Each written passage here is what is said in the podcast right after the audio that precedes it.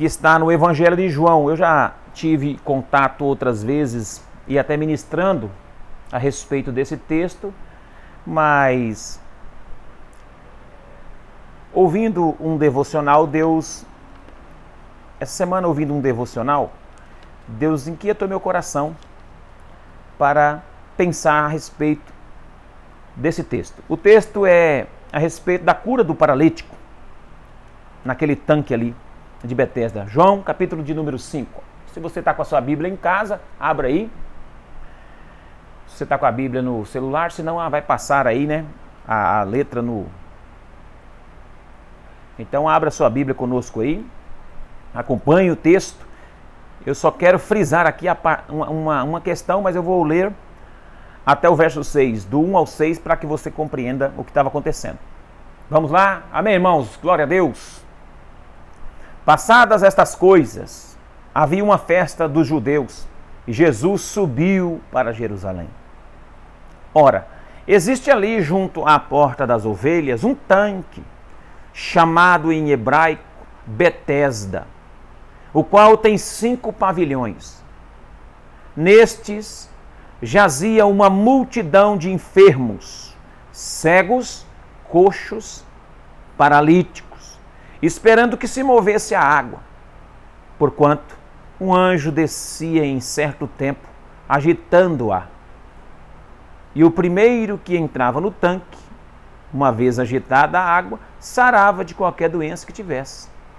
Estava ali um homem enfermo havia 38 anos.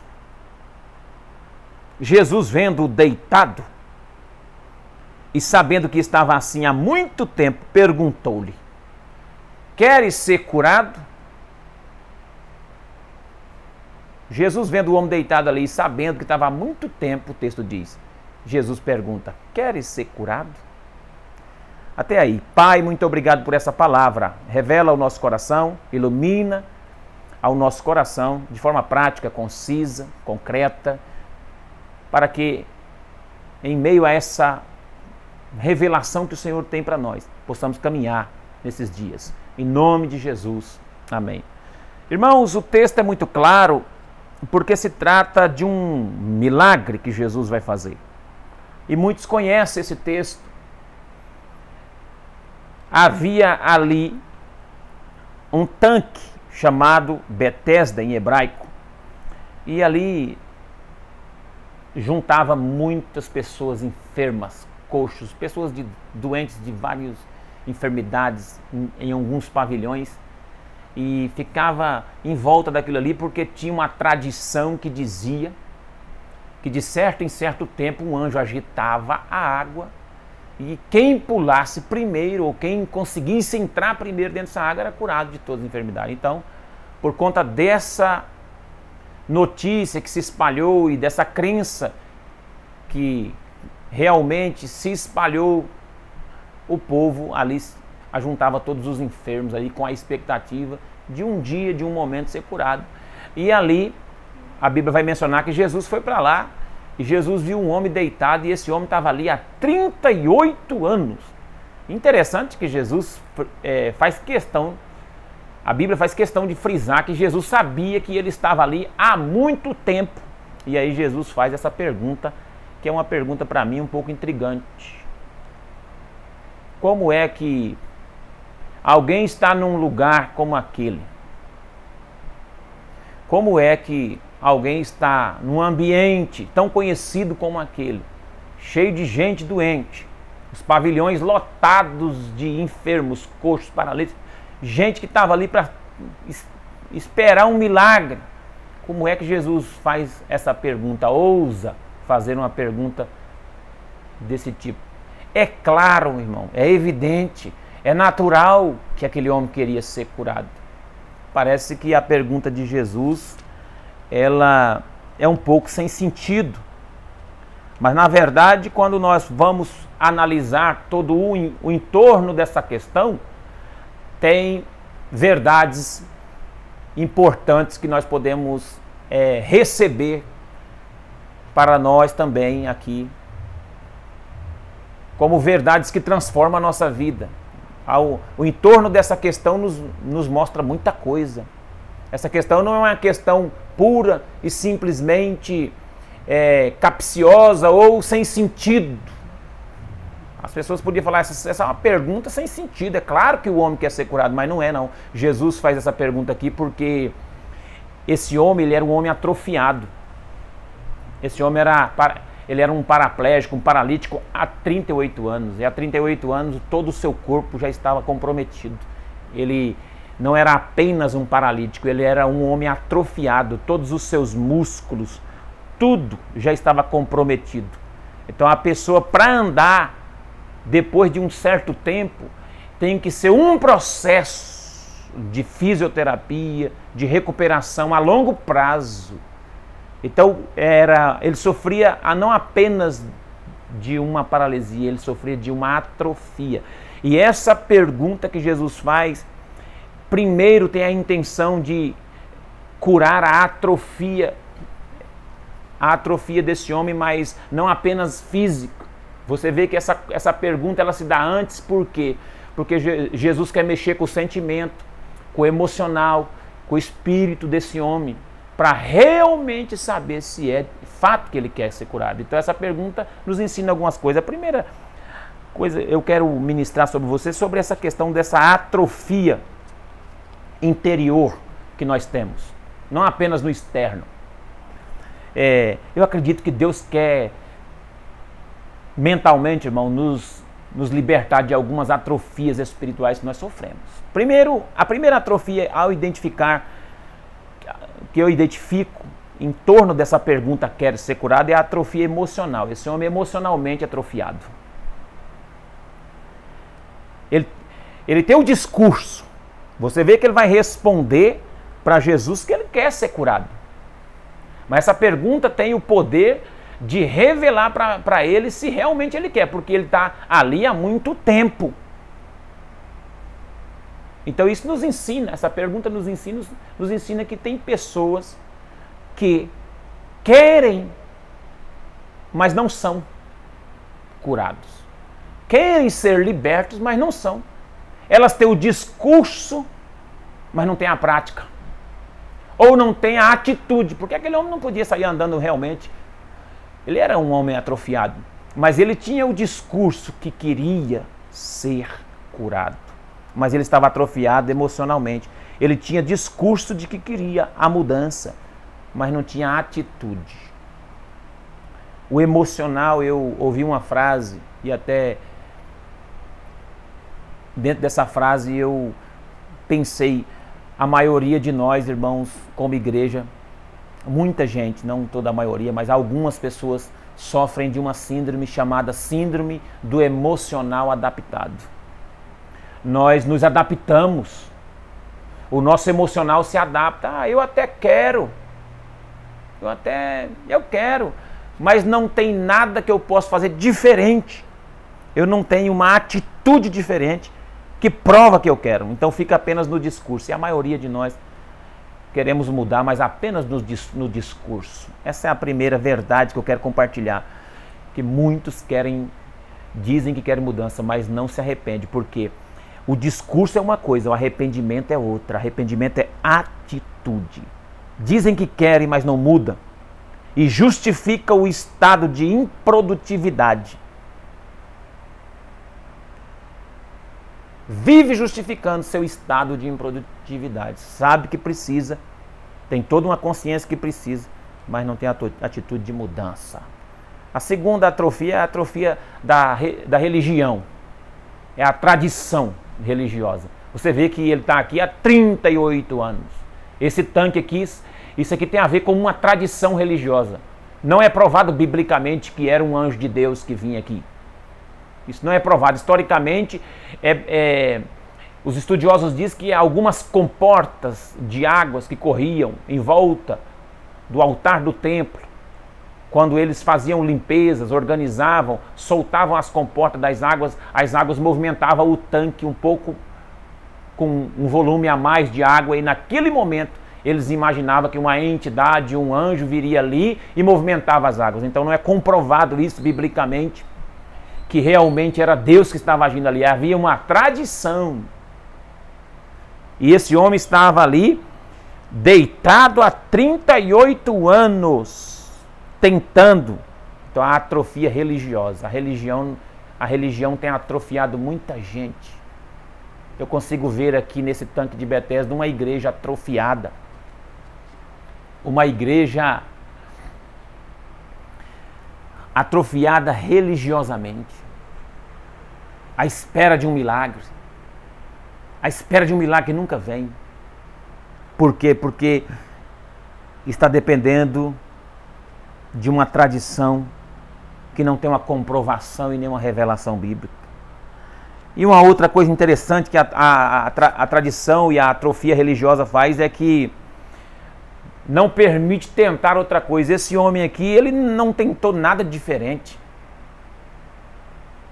Ele ficou 38 anos no mesmo lugar.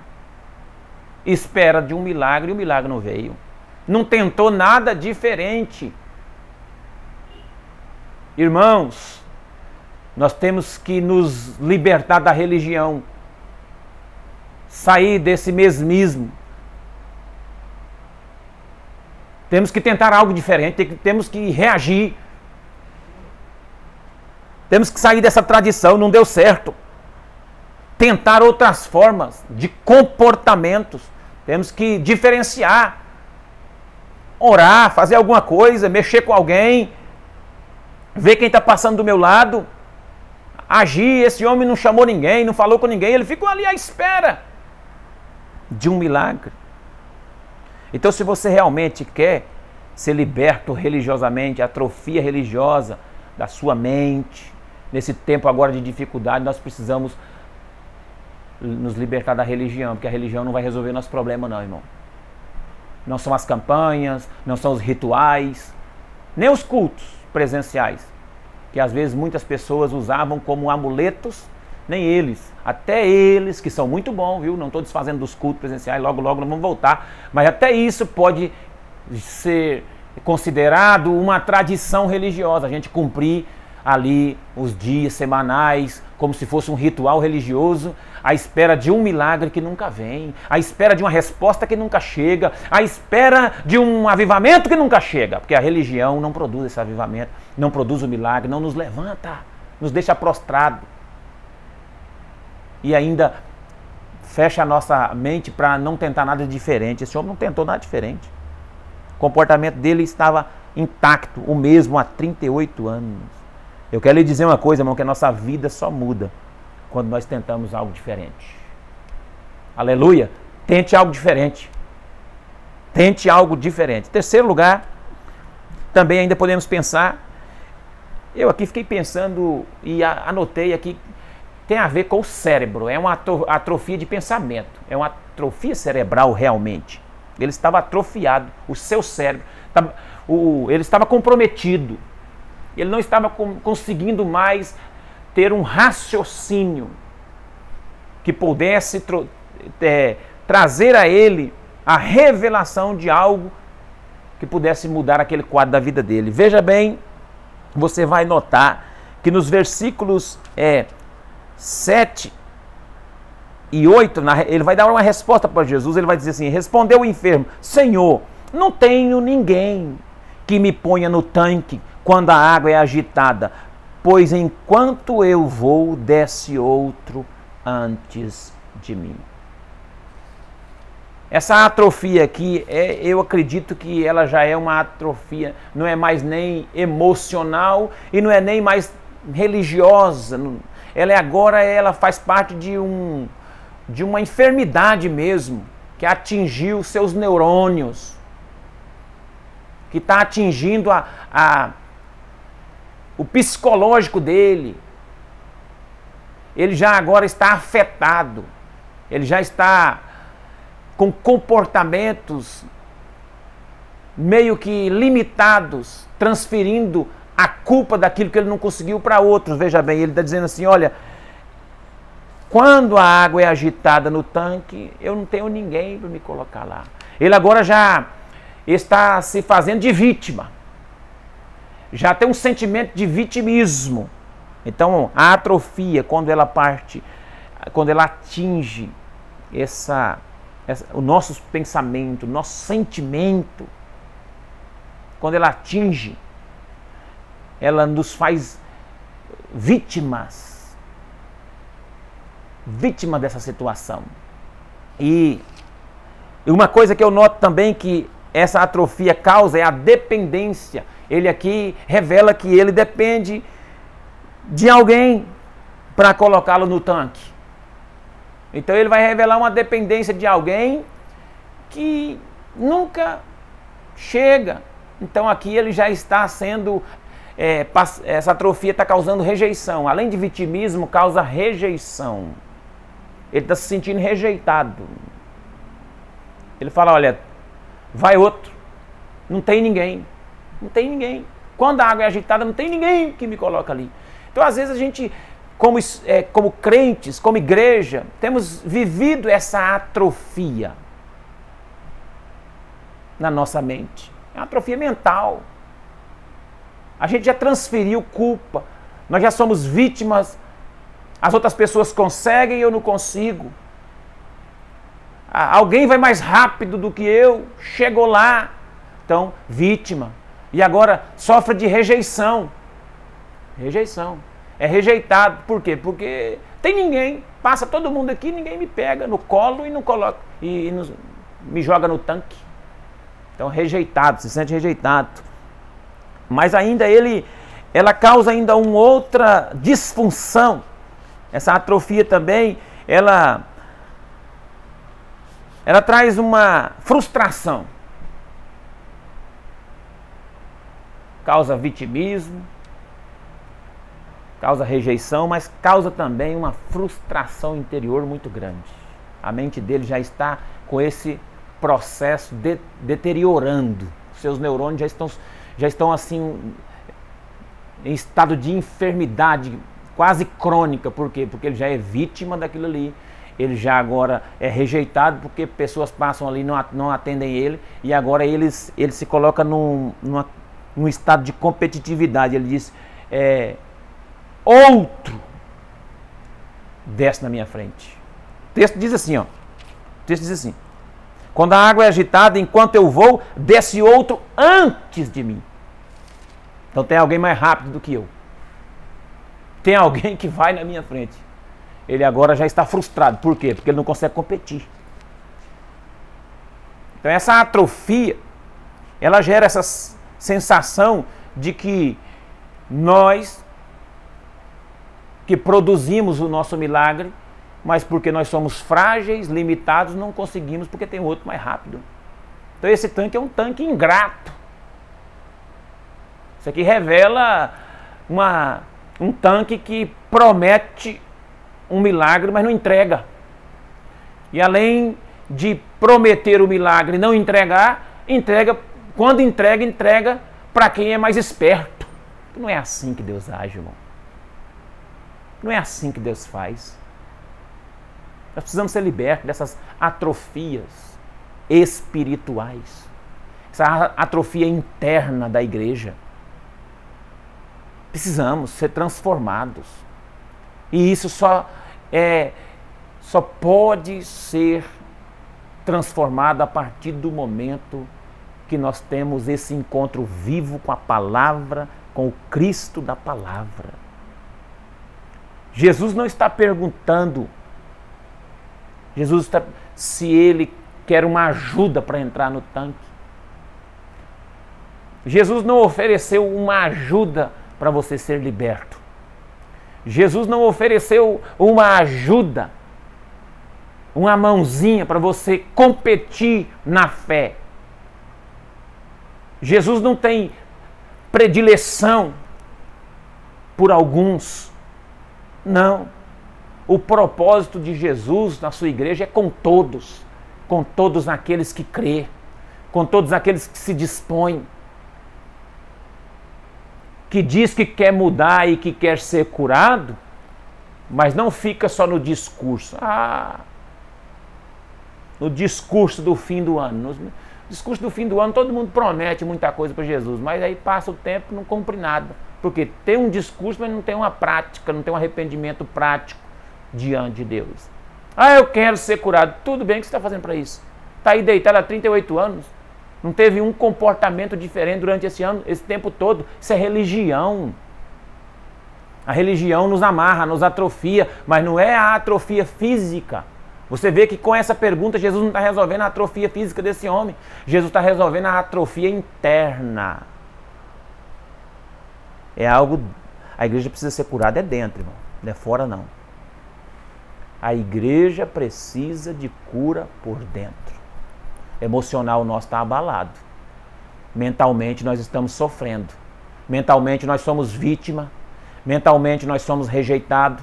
Mentalmente nós somos frustrados porque tentamos competir espiritualmente, ministerialmente com outras pessoas e não conseguimos e ficamos frustrados.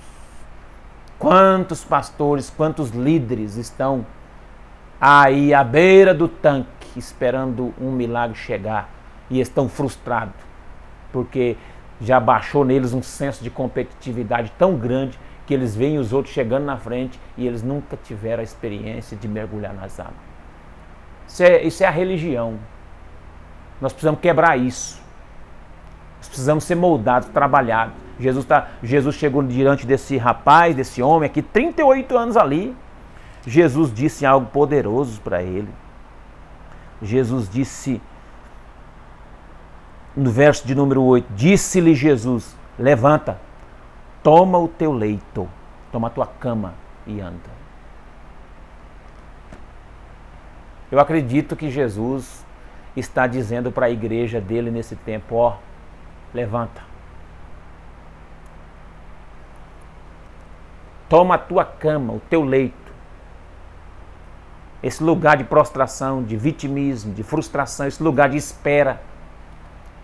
Esse lugar de esse lugar onde você acostumou ficar deitado, prostrado, levanta desse lugar de prostração, está na hora. Deus está chamando o povo dele para se levantar. Vem vindo um tempo novo na direção da igreja. E esse tempo não admite mais essa atrofia espiritual interna, essa atrofia que não nos permite enxergar além. E uma pergunta só que Jesus faz para esse homem: resolve a vida dele e deve resolver a nossa. Agora, uma pergunta para você aí que está do outro lado: você que realmente quer ser transformado? Você realmente quer se arrepender? Você realmente quer ser curado? Ou você tem apenas o discurso? No discurso você é bom, na prática você não tem atitude. Como está? Como você está? Como está o seu coração diante da pergunta que Jesus tem feito? Diante da pergunta de Jesus, nós precisamos nos mover porque Jesus não está perguntando se ele quer entrar no tanque, não está perguntando se ele quer competir com o outro, não está perguntando se ele quer um apoio, não está perguntando se ele quer que Jesus o carregue no colo para levar para o tanque. Não. Jesus está perguntando aquilo para que ele saia dali convicto que ele tem que carregar a cama o leito da prostração. Eu sei que nós estamos vivendo dias difíceis, mas é em dias difíceis que Deus levanta gente arrependida, transformada. É em dias difíceis que Deus levanta os melhores soldados. E eu estou profetizando para você que está aí comigo agora, cultuando. Deus quer te levantar de uma vez por todas, emocionalmente, religiosamente. Você tem que tirar essa ideia religiosa que te fez há tanto tempo entender que ficar em volta de algo religioso transformaria ou mudaria situações e não mudou. Então desvincula o seu coração disso, se levante como um guerreiro, se levante como uma vitoriosa, uma vencedora, se levante como um homem e uma mulher de Deus. E ainda que esteja difíceis as coisas ao seu redor, tudo é possível àquele que crê, porque Jesus tem uma palavra de ordem. Jesus pergunta para descobrir o que está dentro, mas Para resolver o que está fora, é uma palavra. É uma palavra de ordem. Jesus está dando uma palavra: levanta-te. Pega tudo isso que te amarra. Pega tudo isso que te prende emocionalmente. Não fique aí debaixo de um vitimismo. Não fique aí debaixo de uma frustração ou de uma rejeição. Achando que, o, que tudo conspira para dar errado ao seu. Não, não. Não, não, não. Jesus está chegando ao seu encontro. Olha Jesus chegando aí. Olha Jesus entrando no seu lar agora aí. Olha, olha ao redor e veja que Jesus está te dando poder para repreender a atrofia interna, mas também externamente. Jesus está curando aquele paralítico e tirando essa atrofia. Ele está levantando e ele já tem capacidade para levantar peso. Ele não vai só andar, não. A fisioterapia de Jesus é tão bem feita que automaticamente o homem não apenas levanta, mas levanta e também levanta peso, que a cama pesava. A cama pesava. Esse peso que a religião causou de uma espera sem tamanho que nunca resolveu, ele agora está carregando nas costas, levando para testemunhar e para declarar que esse peso da religiosidade, da prostração, da frustração, do vitimismo, da rejeição, do medo de mudança, dessa fraqueza emocional que não te deixa mudar, até quer, mas não toma atitude. Tudo isso Jesus está resolvendo com uma palavra: levanta-te. Levanta-te. E eu profetizo para a igreja: levanta. Levanta porque está chegando o dia de você carregar o leito. E o leito fala de um testemunho. O leito fala de um testemunho, irmão. O leito fala de algo que você vai sair para contar. Alguém vai ver você andando com esse leito nas costas e vai perguntar: o que é isso? Falou: o Filho de Deus, o Senhor, me curou. E agora aquilo que me segurava, aquilo que me amarrava, aquilo que me prendia, agora eu carrego como um testemunho para louvor da glória de Deus. Essa pandemia aí é um peso. Essas angústias. Não se faça de vítima, não. Você vai carregar nos seus ombros um testemunho, logo, logo, para louvor da glória de Deus. Logo, logo você vai, vai estar testemunhando algo. Algo que te prendeu, algo que te segurou, algo que te amanietou na religiosidade. É, porque nós, irmãos, acostumamos fazer culto, mas parece que a religião nos abraçou. E aí vivemos como um paralítico à beira de um tanque, à beira de uma tradição, esperando não sei que dia que vai acontecer isso. Você não foi feito para isso não, meu irmão. Você foi feito para caminhar. Você foi feito para levantar e andar e sair com um testemunho nas costas, nos ombros. Deus vai colocar um testemunho na sua vida. Deus vai colocar um testemunho nos seus ombros para você contar. Esse pós-pandemia aí. Deus vai colocar. Esse período que nós estamos atravessando é um testemunho que Deus está te dando. Recebe aí na sua casa, recebe. Recebe essa palavra. Recebe. Deus está dando um testemunho para você compartilhar nos dias que virão. Deus está colocando nos seus ombros a responsabilidade de carregar um testemunho poderoso logo, logo e as pessoas vão perguntar: o que, que, é isso? Eu falar: isso aqui é porque eu saí da inércia, saí de um estado de